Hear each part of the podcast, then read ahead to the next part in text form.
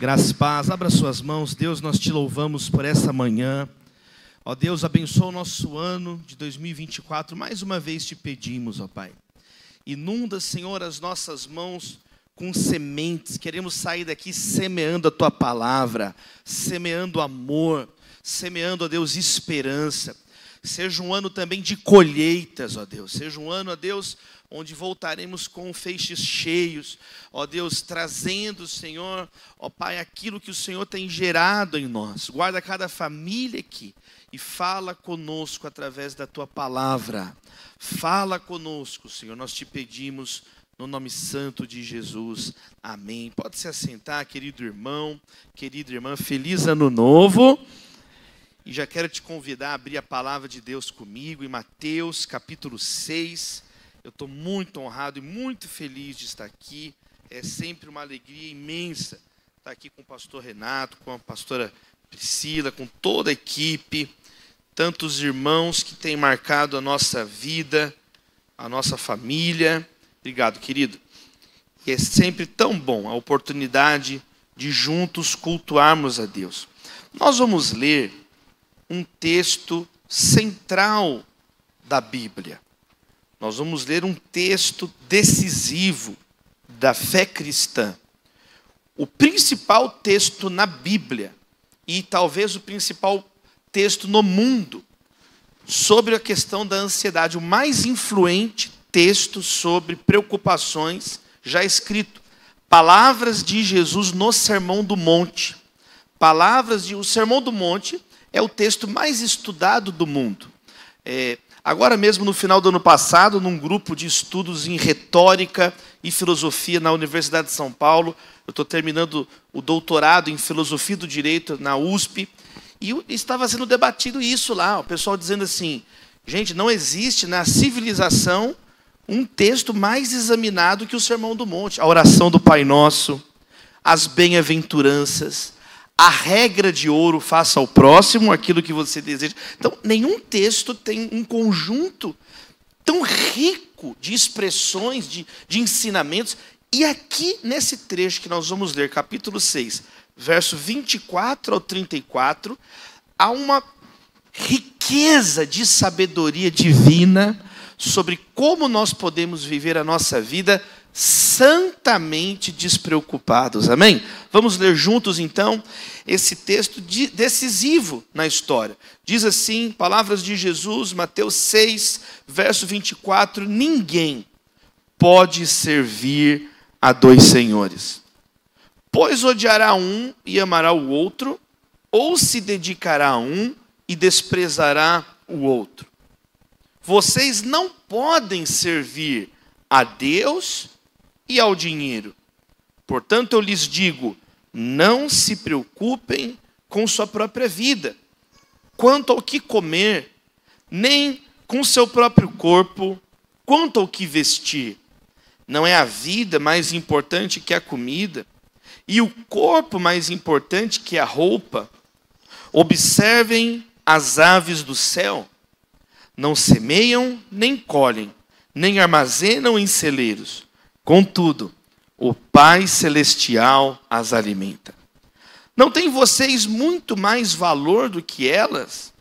Quem de vocês, por mais que se preocupe, pode acrescentar uma hora que seja a sua vida? Porque vocês se preocupam com roupas? Vejam como crescem os lírios do campo. Eles não trabalham nem tecem. Contudo, eu lhes digo que nem Salomão, em todo o seu esplendor, vestiu-se como um deles. Se Deus veste assim a erva do campo, que hoje existe e amanhã é lançada ao fogo, não vestirá muito mais a vocês, homens de pequena fé. Portanto, não se preocupem dizendo que vamos comer, ou que vamos beber, ou que vamos vestir, pois os pagãos é que correm atrás dessas coisas. Mas o Pai Celestial sabe que vocês precisam delas. Busquem, pois, em primeiro lugar o reino de Deus e a sua justiça, e todas essas coisas lhe serão acrescentadas. Portanto, Não se preocupem com o amanhã, pois o amanhã trará as suas próprias preocupações. Basta a cada dia o seu próprio mal. Que a palavra de Deus floresça em nossas vidas, no nome de Jesus. Deus criou o homem e a mulher em qual dia da criação? Sexto dia, conforme a Bíblia nos ensina. No sexto dia da criação, Deus criou o homem e a mulher. E o que, que Deus fez no sétimo dia? Ele descansou. Sábado, Shabá significa descanso, significa cessar o trabalho e desfrutar, contemplar, se satisfazer, descansar. Deus santificou o sábado, um dia santo, consagrado. Olha que interessante. Foi o sétimo dia da criação. Mas o homem e a mulher, criados no sexto dia, ou seja, eles dormiram. O primeiro dia do homem e da mulher foi um sábado. Olha que interessante. Pra, quantos estão entendendo? Para Deus foi o sétimo dia, mas para a humanidade foi o início. Olha que legal. Descansar não é o fim, é o início. Santificar não é algo que eu vou correr a vida inteira. Eu vou começar o meu ano, começar os meus projetos com Deus. Não é bonito isso? O primeiro dia do homem e da mulher foi um dia santo com Deus. Foi um dia de comunhão com Deus. Foi um dia na presença de Deus. Foi um sábado, conforme a Bíblia ensina. E muitas vezes nós vivemos num mundo que a gente pensa assim: não, eu vou trabalhar, trabalhar para depois descansar. Quando a Bíblia ensina o contrário, você tem que estar cheio de Deus no início de tudo. Buscar a Deus não no final, buscar a Deus no início. Deus não é uh, simplesmente a última peça que você encaixa na sua vida, o telhado. Ele é tudo, ele é o alicerce, ele é a pedra angular, ele é o início. Vamos começar 2024 na presença de Deus, resgatando esses valores. Né? Deus é o alicerce. Nenhuma orquestra afina, nenhuma banda afina os instrumentos no final do concerto. É no início que tem que afinar. É no início que você precisa deixar as coisas afinadas.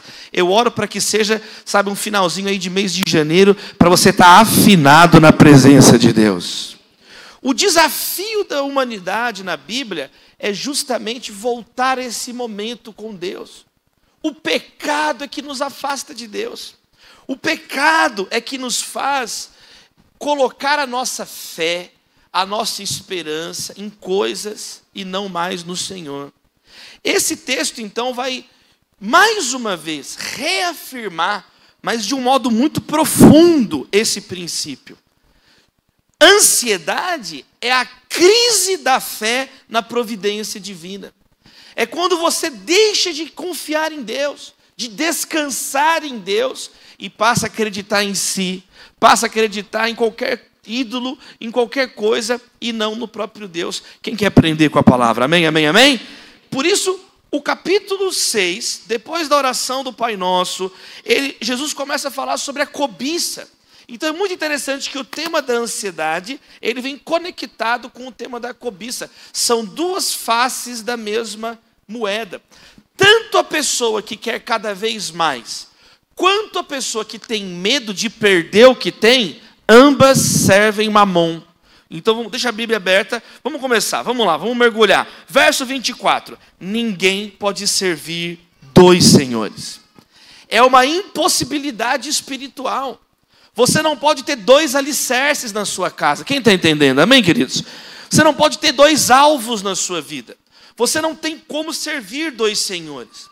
Aqui existe um eco de um provérbio jurídico muito famoso nessa época um provérbio que ecoava por todo o Império Romano. Cícero, grande orador romano, ele repetia, né? É, existia uma lei, é, não podia ser cidadão de dois estados, era um, uma regra do Império Romano.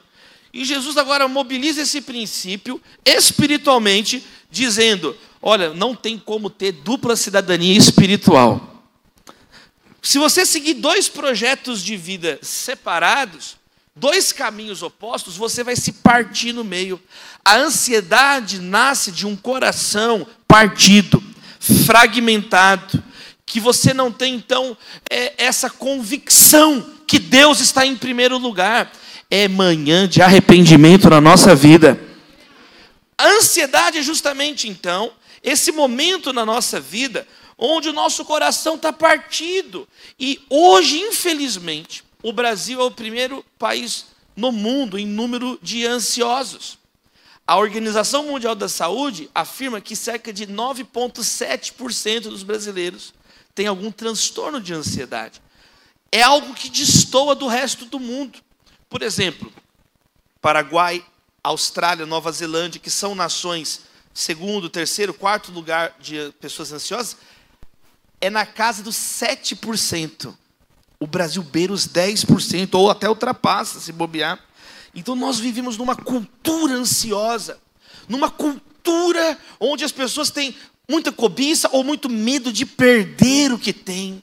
Quantas pessoas sofrendo com problemas econômicos no Brasil, financeiros. Então é um dado real e nós precisamos da palavra também, amém, queridos? Para nos mostrar isso. Jesus, então, ele apresenta isso. Não tem como. Você servir dois senhores, não tem como deixar esse tipo de preocupação dominar a vida de vocês. Eu estava conversando com uma mulher esses dias que falou assim comigo: Pastor Davi, se alguém quiser me derrubar essa semana, primeiro vai ter que me levantar. Eu falei: Misericórdia, minha irmã. Eu falei: Pelo amor de Deus. Ela falou: Luísa, não, eu, eu, eu eu já estou derrubada. Eu, eu, primeiro tenho que me levantar. Se fizer um filme da minha vida, passar no telão, vai ter que pôr antidepressivo na pipoca das pessoal, porque não vai aguentar. Pastor, eu falei, minha irmã, pelo amor de Deus, não exagera. Eu falei, não, eu já estou derrubada. Eu não estou aguentando mais ouvir nada. Eu não estou. Falei, não. Tem palavra de Jesus para nós. Tem ensinamento de Jesus para nós. Então começa no verso 25. Portanto, eu lhes digo Portanto, Jesus chama a autoridade dele para a questão, não é bonito? Eu lhes digo. Jesus vai ensinar, ele vai falar, ele afirma em alguns momentos no Sermão do Monte, Jesus ele traz a autoridade dele para a questão. Portanto, eu, vocês ouviram o que foi dito, vocês viram o que os fariseus falaram. Isso, agora eu estou dizendo a vocês, Jesus está dizendo para nós. Você ama as palavras de Jesus? Eu estou dizendo, Pedro falou: para quem iremos nós, se só tu tem as palavras de vida eterna? Então Jesus está dizendo, portanto, eu lhes digo: não se preocupem com a própria vida. Aí aqui tem um comando de Jesus, um comando proibitivo: não se preocupem. É um comando que Jesus vai repetir três vezes nesse texto. No verso 25, no verso 31 e no verso 34. Isso nos mostra o desafio que é esse tema. Quantos estão entendendo? Amém? É um desafio. Nenhum momento Jesus trata essa questão de uma maneira qualquer. É uma questão séria. É uma questão de voltar a descansar em Deus que assombra muitas pessoas que Jesus reconhece o desafio que é isso. Portanto, ele diz três vezes: não se preocupem. Mas é bonito que ele declara aqui a possibilidade. É possível vencer preocupações malignas. Você está dizendo para não preocupar? É porque é possível. Você recebe essa palavra na sua vida? É possível viver de outro modo. É possível viver de outra maneira. Porque, queridos, os vermes comem o nosso corpo morto. A ansiedade nos devora vivos.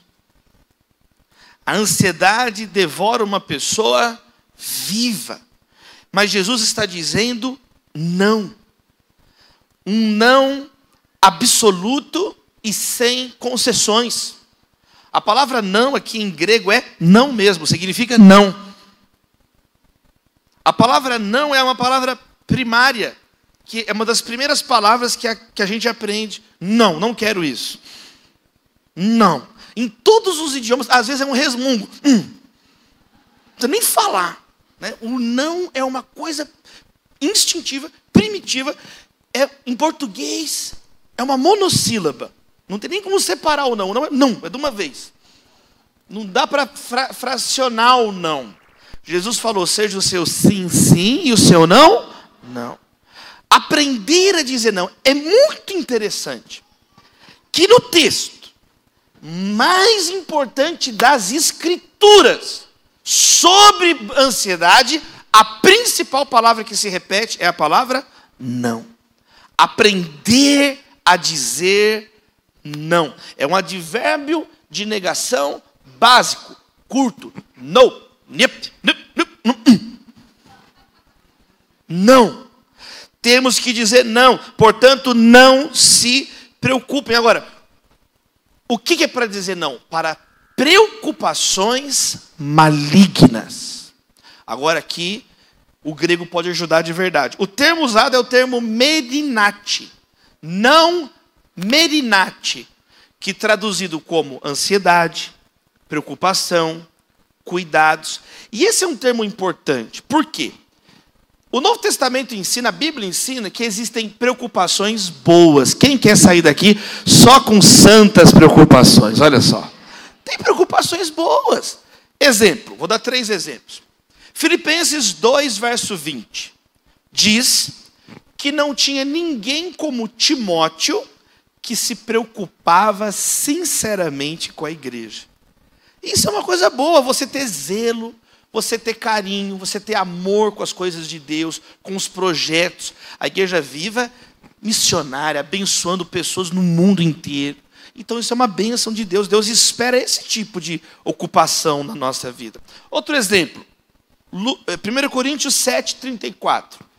Lá diz que a mulher solteira pode se preocupar com as coisas de Deus, merinate com as coisas de Deus.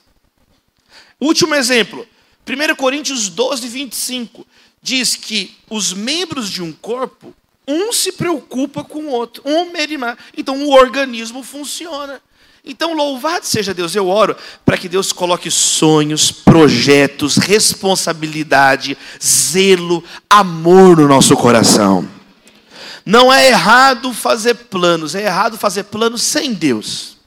Jesus não está proibindo aqui responsabilidade. Nenhum lugar da Bíblia proíbe você de fazer planos. Não. O que é errado é fazer planos sem Deus. Tiago diz: olha, você não tem que dizer assim, esse ano eu vou fazer isso, aquilo. Você tem que dizer, se Deus quiser, eu vou fazer isso, aquilo. Consagre ao Senhor os seus planos e eles serão bem sucedidos. Ter planos é uma bênção. É uma bênção. Jesus tinha um projeto de vida. Eu sei de onde vim e para onde vou.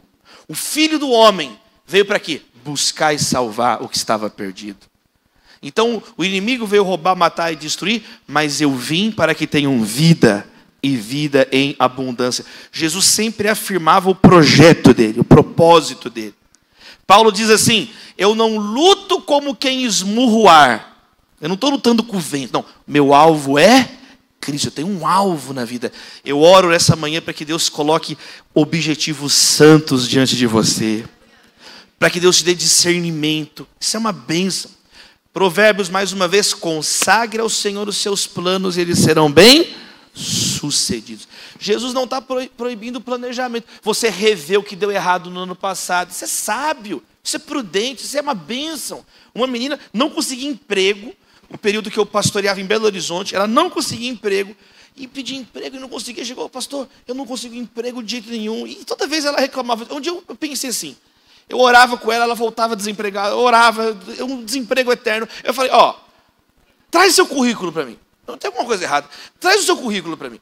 E ela trouxe o currículo. Quando eu peguei o currículo da moça, estava o nome dela, e-mail, gatinhamimosa.hotmail.com.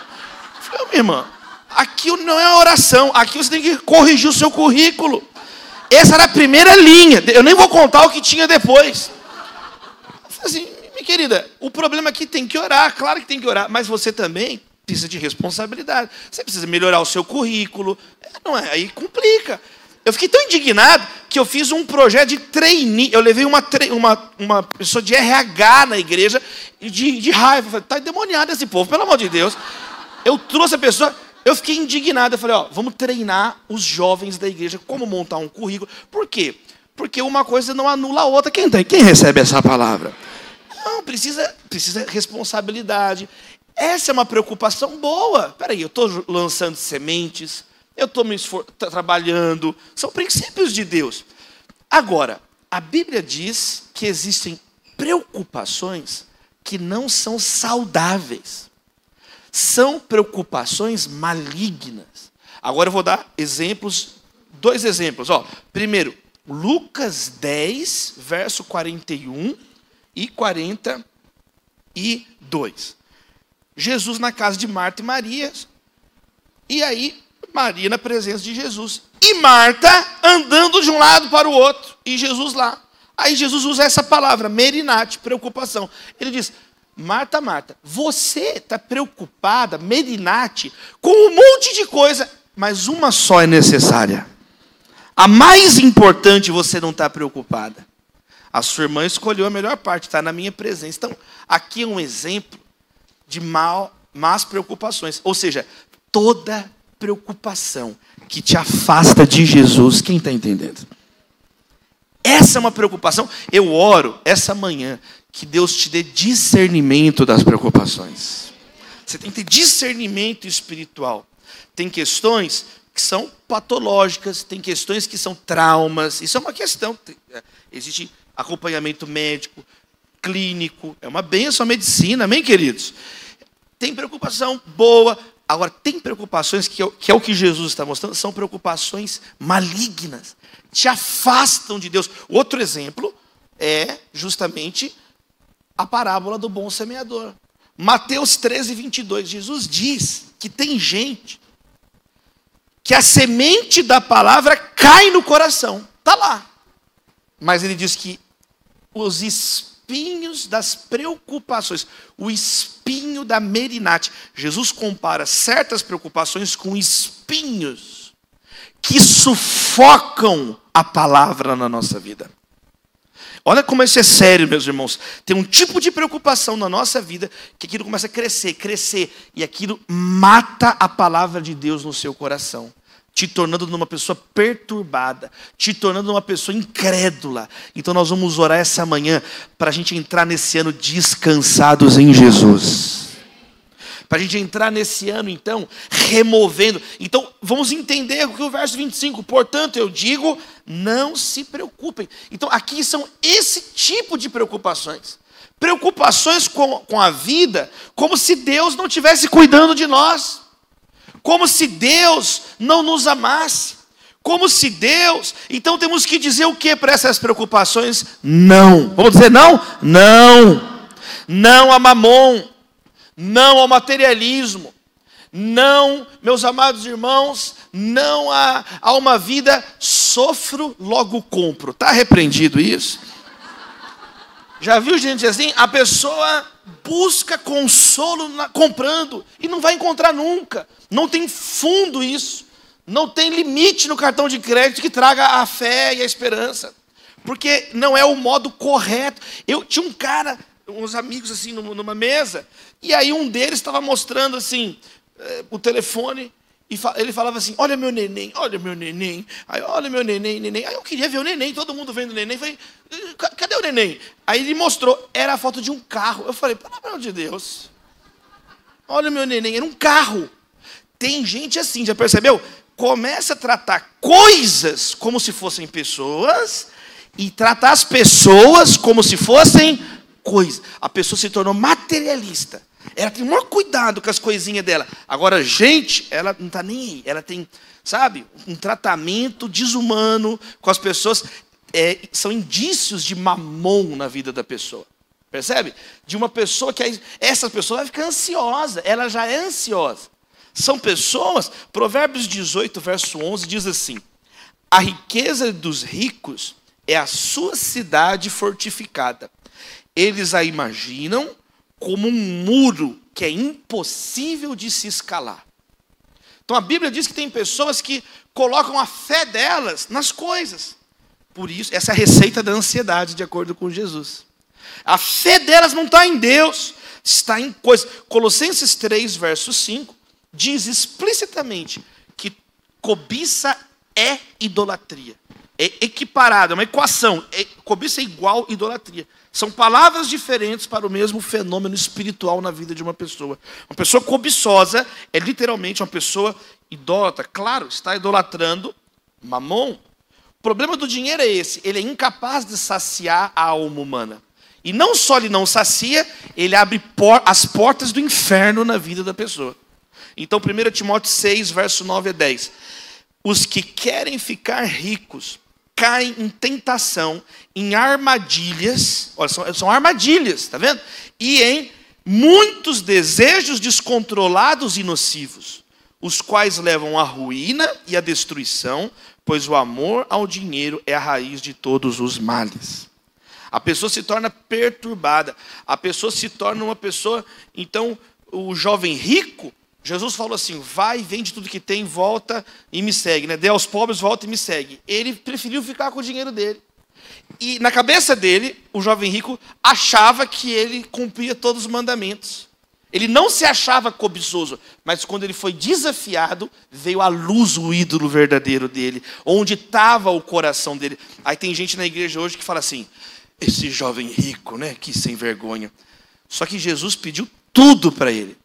Tem pessoas que Deus não pediu tudo e nem isso você dá. Tem pessoas que por muito menos não querem servir Jesus. Tem pessoas que por muito, muito, muito menos, em nome de Jesus, vamos dizer não para mamão. Vamos orar, Pai nosso que está no céu, não mamão meu que está na carteira. Não podemos, vamos dizer não para essa indústria da ansiedade, a ansiedade por status. Jesus, então, ele vai dizer assim, verso 26, observem as aves do céu. Jesus agora traz dois argumentos, dois argumentos. Primeiro, olha só, olhe as aves do céu. Elas não semeiam, não colhem, não armazenam em celeiros, contudo o Pai Celestial as alimenta. Olha que interessante, Jesus atribui comportamentos humanos ao passarinho. Passarinho não, não, não, planta, passarinho não colhe, passarinho não tem armazenamento de, em celeiro, passarinho não tem celeiro. É como se Jesus falasse assim: alguém já viu um passarinho na fila do Banco Bradesco? Faz o Pix, faz o Pix, que está endemoniado esse passarinho. Não, nunca você viu uma coisa dessa. Jesus está dizendo, quem está entendendo? Jesus ele usa uma, uma hipérbole, uma, uma figura exagerada, é até um desenho animado, assim, é uma coisa, é uma coisa né, cartunesca que ele está falando. Ele, alguém já viu um passarinho plantando, colhendo? Não, ninguém viu. Por quê? O Pai Celestial cuida das aves. Onde houver pássaros, há esperança. Porque você pode sempre se lembrar dessas palavras de Jesus. Jesus, na verdade, está resgatando um conhecimento que Israel já tinha. São vários textos do Antigo Testamento que ensinam que Deus cuida das aves. São, não é um, dois, são muitos textos. Um exemplo, né? Salmo 147, verso 8 e 9 diz assim: Deus dá alimento ao animal e aos filhotes dos corvos quando eles gritam de fome. O povo de Israel já entendia isso, que Deus cuida da natureza, que Deus sustenta tudo que ele criou. Deuteronômio 8: Não digam no coração de vocês, a minha capacidade e a força das minhas mãos ajuntaram para mim toda essa riqueza. Não. Lembrem-se do Senhor, o seu Deus, porque é Ele que lhes dá a capacidade de ajuntar riquezas. Então Jesus está mais, ou menos, mais uma vez trazendo isso à memória do povo. Vocês estão preocupados, por que vocês estão ansiosos? Com medo de perder as coisas. Olha para as aves. Vocês esqueceram que Deus que cuida da, do passarinho? Se Deus cuida de um passarinho, Ele não vai cuidar de vocês. Olha Jesus falando. Então Jesus diz explicitamente: qual de vocês, por mais que se preocupe, pode acrescentar uma hora que seja a sua vida? Jesus agora está expondo a inutilidade da ansiedade na nossa vida. Ela não acrescenta nada de bom. Tem uma história que eu sempre conto para ilustrar esse ponto. Quando eu tinha oito aninhos, eu queria muito pescar porque meus colegas na escola foram tal, e eu queria, fiquei com muita vontade de pescar, eu era criança, e o pai, me leva para pescar, por favor, pai. E meu pai falou, filho, vou te levar. Tá, eu organizei, Sábado de manhã, nós vamos sair cedinho, 5 horas, para ir pescar. E aí, mas eu fiquei aqui, sabe, criança azucrinando, pai, tá chegando, tá chegando. E segunda, terça, quarta, e meu pai toda hora, filho, é sábado. Já falei, eu não conseguia mudar de assunto, entendeu? Uma pessoa fanática não muda de assunto, gente. Ela fala a mesma coisa. Eu estava num grau de, de fanatismo pela pescaria, de ansiedade. Tanto é que na sexta-feira, eu não consegui dormir de ansiedade. Eu e meu irmão Lucas ficamos pescando um outro no quarto, brincando, e a noite inteira com o abajur ligado no quarto, nós não conseguimos dormir. Minha mãe tinha preparado uma maletinha com as iscas, ela fez umas massinhas com tangue de laranja, e a gente ficou comendo a isca e pescando um ou outro. E, e eu fiquei com meu irmão tão empolgado, a gente não conseguiu dormir. Aí, obviamente, cinco da manhã, meu pai chamando a gente dormindo, não conseguimos acordar. E aí, quando foi depois do meio-dia, eu acordei. Pai, pai, fui lá. Pai, vamos pescar. Filho, acabou a pescaria. Não, pai, é sábado. Você me prometeu. E eu fiquei naquela angústia. E o meu pai, não, não, não. E o pai, mas pai. Gente, pastora, ora por mim depois que eu não fui até hoje pescar. Eu, Renato, eu não fui. Se tiver algum psicólogo me tratar no final, estou traumatizado, gente. Eu não fui pescar. E o meu pai mas foi muito legal esse dia, porque o meu pai me contou, me falou uma coisa que eu nunca mais eu esqueci. Eu nunca mais eu esqueci. Meu pai, sabedoria pastoral, paternal, ele falou assim: está vendo, filho? Você ficou ansioso. E na hora de ir não estava pronto. Aí ele falou: a ansiedade não resolve o seu problema de amanhã e tira a sua energia de hoje. Jesus ensinou isso. Qual de vocês né? No texto ele diz: pode acrescentar um côvado. Um côvado é tipo do dedo médio até o cotovelo, uma medida, né? um braço. Quantos de vocês, por mais que fique preocupado, pode acrescentar um côvado ao curso da vida, à estatura da vida de vocês? Aí na NVI fala, né? Uma hora na vida, a mesma ideia. Quem está entendendo? Amém, amém, amém? Quer dizer, quer dizer, a ansiedade não é o modo de somar a vida, pelo contrário, ela tira a vida ela vai exaurir suas forças. E aí Jesus dá, então, um segundo exemplo. Agora, você está preocupado com o que comer, o que beber? Deus cuida de tudo. Ele sabe que você precisa disso. Ele cuida dos passarinhos, não vai cuidar de vocês. Espera aí, vocês estão preocupados com o que vestir, com roupa? A roupa tem a função de proteger, mas também tem a função de destacar, não é isso? E parece que é isso que entra em jogo, porque Jesus vai falar das roupas de Salomão, da glória do esplendor da roupa de Salomão. E Jesus ele vai dizer: por que vocês se preocupam então com roupas? Olhem os lírios do campo. Vamos parar de olhar os delírios do campo, amém? Vamos parar, vamos olhar para coisa bonita. É importante você ver beleza também. Tem gente ansiosa, não vai num, numa galeria de arte, não vai num museu ver um quadro bonito, não vai, sabe? O tempo inteiro só vê notícia triste, só vê coisas. A pessoa vai ficar demoniada, gente. Só vê coisa triste, coisa, coisa opressa. Ah, você quer o quê? Né? Você quer o quê? Você só se enche de coisas macabras, tenebrosas, coisa de política. Ah, vai ficar triste mesmo. Tem que encher da palavra de Deus. É, a nossa mente tem que ter tudo que é verdadeiro, tudo que é bom. É isso que nós temos que pensar. Você tem controle do que entra na sua mente. Sua mente não é pinico, não é latrina para ficar um monte de lixo na sua cabeça. Jesus está falando: olha para os lírios do campo. Não se sabe qual era essa flor. Não fala. Mas era do campo. Do campo.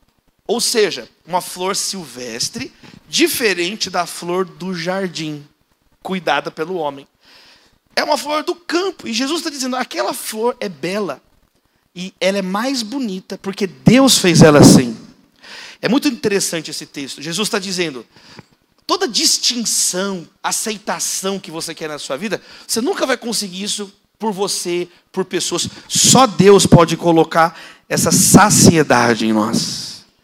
Nem Salomão, em toda a sua glória, se vestiu como um lírio desse do campo. Porque tem pessoas que têm os relógios mais caros, mas não tem tempo para a família, para os amigos. Pessoas que têm um enxoval, os tecidos mais caríssimos do mundo, mas não têm uma boa noite de sono, são pessoas perturbadas. Eu fui num hotel que me ofereceram um menu de travesseiro, eu não sei nem o que é isso. Um, era tão suntuoso. Olha, você, seu travesseiro, qual você prefere? Eu falei, um que dá para dormir. Eu falei, falei não, é, é pena de ganso, pena de fazão, não sei o quê. Eu falei, não, é, é travesseiro. Então, as pessoas às vezes têm coisas mirabolantes. Quem está entendendo? E, e, a pessoa é infeliz, a pessoa. É, Jesus está dizendo isso. Né? Jesus ecoa aqui o mesmo princípio de, de provérbios que diz assim: é melhor uma casa com verdura, uma comida simples na mesa e paz, do que aquela família que tem o novilho gordo abatido e ódio na mesa. Ódio. Jesus está ensinando, mostrando, escancarando diante de nós, de um modo muito profundo, de um modo muito lindo, como que nós devemos deixar a ansiedade e que a luz do Evangelho entre na nossa vida. A beleza do Evangelho entre na nossa vida. Então ele vai dizer, então nem Salomão se vestiu. Verso 30, se Deus veste assim a erva do campo que hoje existe e amanhã é lançada no fogo. Aqui também é legal. Concorda comigo que Jesus podia ter dito só assim: Hoje existe, amanhã não. Mas ele diz: hoje existe e amanhã é lançada no fogo. Ou seja, a planta que serve de combustão num fogo a lenha, num fogo que é comum até hoje naquela região. Joga ali um arbusto, joga ali flores inflamáveis para gerar, para aquecer a panela.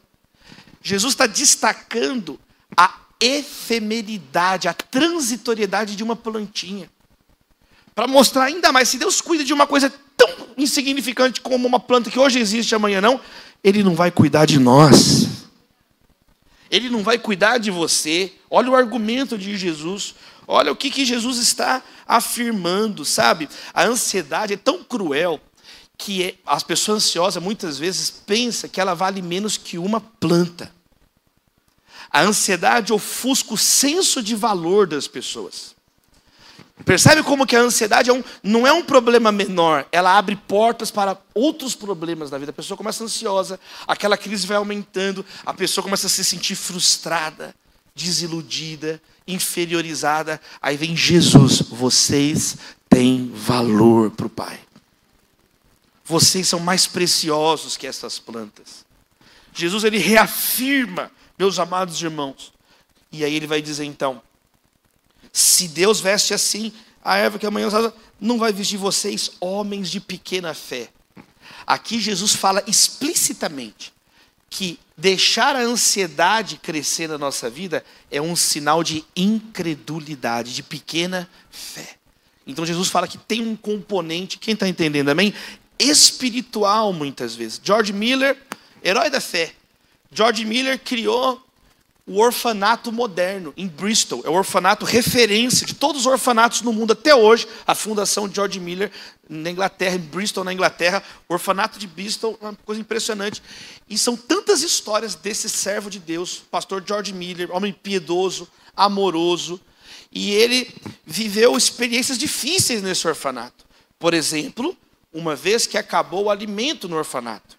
E não tinha de onde sair comida, as crianças, a hora do almoço, ele ajoelhou, chorou. Deus, tem misericórdia, que dificuldade. Nós ajudando as crianças e, e, e Deus mandou, olha só, tocou ao pendre, a porta, um carregamento de comida perecível numa carroça.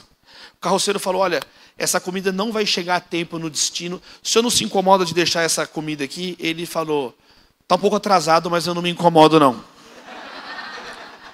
George Miller, assim, ele, não fala, ele não fala de ansiedade da boca para fora, viveu experiências marcantes. E ele diz assim: quando aumenta a ansiedade, é porque está diminuindo a fé na nossa vida. Mas quando aumentar a fé na nossa vida, nós vamos esmagar a ansiedade.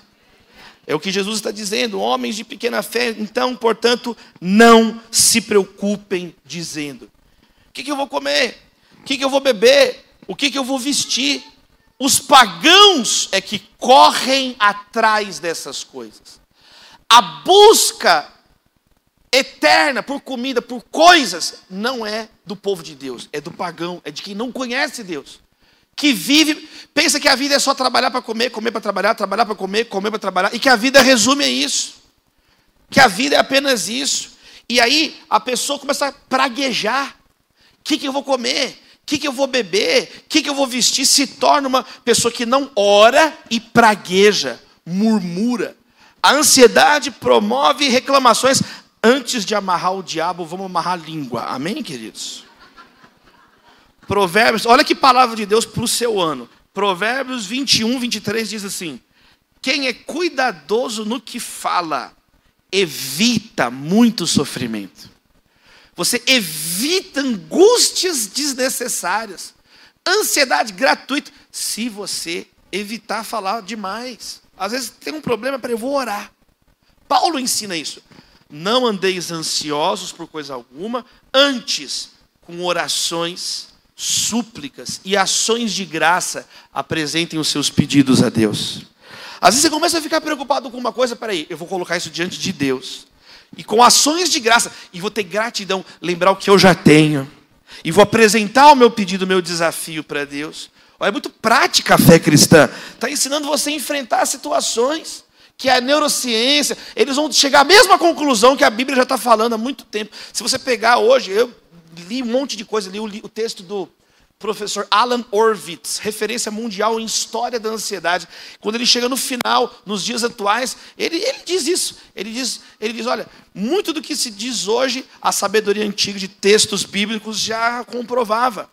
Olhar a natureza, ter melhores relacionamentos, reclamar menos, ser mais grato, as descobertas já estão lá. Não é interessante? Palavra de Deus para mim, para você. Provérbios 10, 19. Quando são muitas as palavras, o pecado está presente, mas quem controla a língua é sensato. Só de cortar o número de palavras, você corta muito pecado na sua vida, amém? Claro, John Wesley disse: tem gente que de tanto falar, acaba o estoque de verdade, a pessoa começa a falar mentira. Está repreendido isso? E tem gente brigando com ela mesma. Teve um dia desse, ano passado, meu telefone. Não tive tempo de mexer. Já, sabe um dia na sua vida cheio de coisas que você não consegue pegar no telefone, só no final do dia? Gente, foi um dia que eu não consegui pegar no telefone.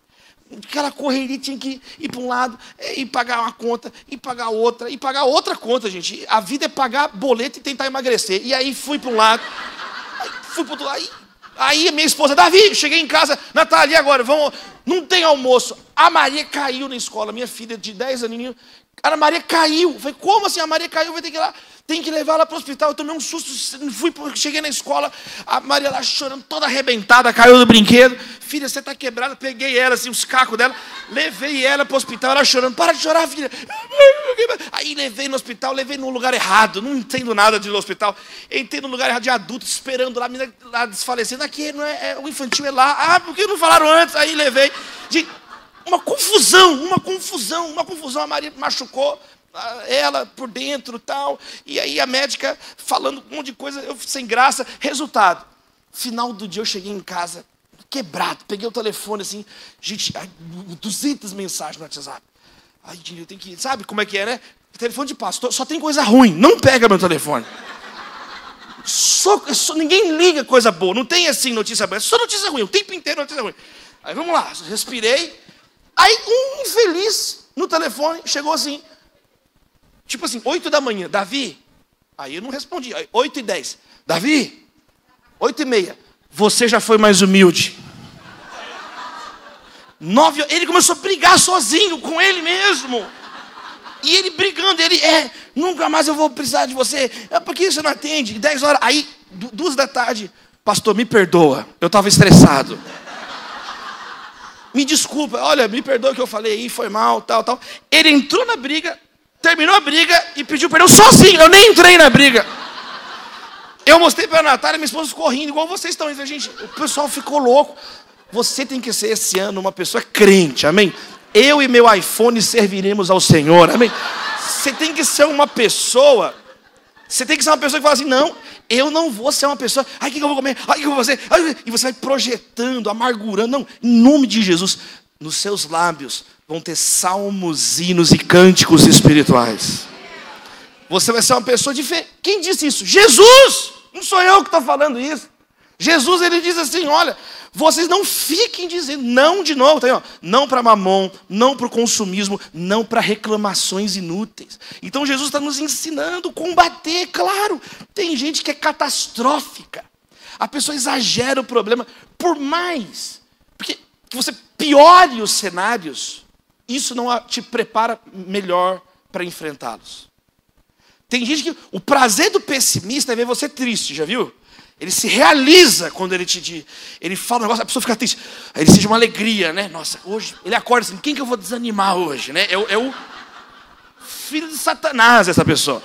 Ele gosta só de ver as pessoas tristes. Então, Jesus, vocês não estão assim. Vocês são evangelistas, portadores de boas novas. Levam esperança, levam alegria. Então, não fazer tempestade em copo d'água. Tsunami na tampinha do xarope. Não, você é uma pessoa diferente eu levo amor, eu levo evangelho. Claro, claro, você é melhor valorizado profissionalmente. As pessoas que vivem reclamando, elas cortam pela metade as oportunidades na vida delas. Ninguém quer gente assim. Sai falando mal de todo mundo. Então, assim, gente, olha, nós chegamos no momento central do texto. Porque aí Jesus vai dizer assim: os pagãos se comportam assim. Jesus está mostrando que a ansiedade afeta o nosso testemunho cristão. Porque a pessoa olha para você no trabalho, na escola, e não vê diferença nenhuma entre você e uma pessoa sem Deus. É o mesmo desespero, é o mesmo papinho derrotista o tempo inteiro, alienado, revoltado. A pessoa, eh, para que eu vou ficar? Né? O pai é uma cebola, a mãe é um alho, a filha não vai cheirar uma flor. Não, claro que não. Numa casa que eu fala mal de todo mundo o tempo inteiro. Você acha que você está gerando o quê nos seus filhos? Né? Eu já contei aqui um dia que no final de um culto uma mãe veio falar comigo assim: Pastor, ora pelo meu filho. Eu falei, vamos orar. Ela falou assim: Porque eu já fiz de tudo por ele, agora só falta orar. Eu falei: É por isso. Né? Eu já fiz de tudo, só, só, agora a última coisa é orar. Quer dizer, orar é o tempo inteiro, é agradecer, é louvar e não praguejar. E aí Jesus diz então: os pagãos correm atrás dessas coisas, mas o Pai Celestial sabe que você precisa dela. Deus não é indiferente às nossas necessidades. Ele sabe o que você precisa melhor do que você mesmo sabe sobre você. Jesus diz que Deus sabe quantos fios de cabelo tem na sua cabeça. Ele olha e fala 200 mil e quatro fios. 189 mil fios de cabelo. O careca é fácil, zero. Usou, que é um hebraísmo, é um modo de dizer assim: Deus te conhece melhor do que você mesmo se conhece. Então, olha isso aqui. Embora Deus seja invisível para nós, nós não somos invisíveis para Ele. O menininho estava preso no segundo andar de uma casa, é uma história real, pegando fogo. E o pai dele gritava para ele pular da janela. Pula, pula, filha, pula, pula, pula, pula, pula, pula. E o fogo alcançando o andar de cima, só que tinha muita fumaça. E o menino não enxergava a parte de baixo. O menino não enxergava. E ele falava, pai, eu não estou te vendo. Fumaça, fuligem. E o pai gritava, pula, filho, pula! Você não está me vendo, mas eu estou vendo você. Eu estou te vendo, eu estou te vendo. E o menino pulou, baseado na palavra do pai, e foi salvo. Então, você muitas vezes pode pensar, poxa, eu não estou vendo Deus, mas a Bíblia, Jesus está dizendo, o Pai Celestial sabe o que você precisa. Jesus nos ensinou a orar ao Pai Celeste, Pai nosso que está no céu. E aqui ele está dizendo que tipo de pai é esse? É um pai que conhece as suas necessidades. Isso aqui abre o caminho para o clímax do texto, para a conclusão do texto, a parte mais importante do texto, do capítulo 6 quando Jesus vai colocar agora o comando positivo.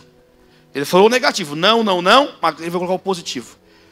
Abra suas mãos. Busquem, pois, em primeiro lugar, o reino de Deus e a sua justiça. E todas essas coisas serão acrescentadas. Primeiro lugar, descansar em Deus em primeiro lugar. Antes, Jesus não disse que comida não é importante, que bebida não é importante, que roupa não é importante. Ele está dizendo que Deus é mais importante que tudo isso. O reino de Deus não é comida e nem bebida, mas justiça, paz e alegria no Espírito Santo. O reino de Deus é uma semente, Jesus compara, que cresce em nós. Que esse ano o reino de Deus cresça em cada área da sua vida. Que o reino de Deus cresça no casamento. Que o reino de Deus cresça nas suas palavras. Que o reino de Deus cresça na educação dos filhos, nas amizades, nas finanças. Amém? Você recebe essa palavra?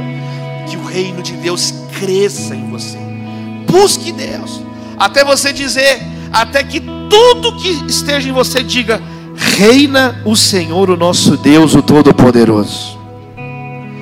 Esse texto termina com uma promessa e uma advertência. Porque aí ele vai dizer assim: todas essas coisas lhe serão acrescentadas. Promessa. Tem uma promessa de Jesus para você. Que Deus vai suprir as necessidades. Sempre, não sempre, há momentos de perseguição, há momentos de provação, mas são momentos. São momentos. Jesus na cruz foi despido, teve sede, deram vinagre para ele, sofreu. Paulo, 2 Coríntios 11, 27, Paulo diz: Fiquei sem dormir, passei fome, sede, muitas vezes fiquei em jejum e suportei frio e nudez. Faltou roupa, faltou comida. Existem momentos de provação, mas bem-aventurados os perseguidos por causa da justiça, porque deles é o reino dos céus. Você já está vivendo o reino de Deus. Quando a perseguição não é porque você é um picareta, um sem vergonha, é por causa da justiça. Você está buscando a justiça de Deus. Então existem momentos de provação. Quem recebe essa palavra? Que Deus fortalece. Termina com uma advertência. Ele diz: Então, não se preocupem com o amanhã, porque o amanhã trará suas próprias preocupações. Basta a cada dia o seu próprio mal. A advertência final é essa: viva um dia de cada vez na presença de Deus. Ansiedade é tentar viver mil dias em um dia só. Não, é um dia de cada vez. Tem a luta, tem o mal de cada dia. Enquanto estiver vivo, tem louça para lavar, meu irmão. Mas, se tem o mal de cada dia, tem a graça de cada dia. Basta. Deus limita as nossas dores. Não há nenhuma dor acima da capacidade que Deus nos dá de enfrentar. Coríntios ensina sobre isso, a Bíblia ensina sobre isso. Então, para encerrar, abra assim suas mãos. Eu quero declarar algumas palavras sobre a sua vida, sobre cada dia do seu ano. Sabe, meu amado irmão, minha amada irmã, tem o mal de cada dia, mas o pão nosso de cada dia nos dá hoje. Não falte a provisão de Deus na sua casa. Embora o meu exterior está se desgastando, o meu interior é renovado dia após dia. Todo dia tem renovo de Deus. As misericórdias do Senhor se renovam a cada manhã. Que haja um renovo na sua vida, meu irmão. Tem luta, tem luta, mas tem santidade. Aquele que quiser me seguir, pegue diariamente a sua cruz e siga-me. Você não vai levar preocupação, você vai levar a cruz. Você não vai levar o jugo do pecado, você vai levar o jugo suave de Jesus. E tem a presença do próprio Jesus. Eis que estarei convosco todos os dias. Não tenha medo do futuro, porque Jesus já está lá. Meu amado irmão, cada um dos seus dias primeiro passa por Jesus até chegar em você. Jesus está te chamando, em nome de Jesus nós oramos. Ele está te chamando da ansiedade para a esperança.